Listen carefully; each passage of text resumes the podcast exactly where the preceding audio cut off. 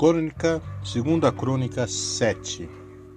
E o Senhor apareceu de noite a Salomão e disse-lhe: Ouvi a tua oração. Escolhi para mim este lugar para a casa de sacrifício. Se eu fechar os céus e não houver chuva, ou se ordenar aos gafanhotos que consumam a terra, ou se enviar a peste entre meu povo, e se meu povo que se chamam pelo meu nome se humilhar e orar, e buscar a minha face, e se converter dos seus maus caminhos, então eu ouvirei dos céus e perdoarei os seus pecados, e sararei a sua terra. Agora estarão abertos meus olhos e atento meu ouvido à oração deste lugar.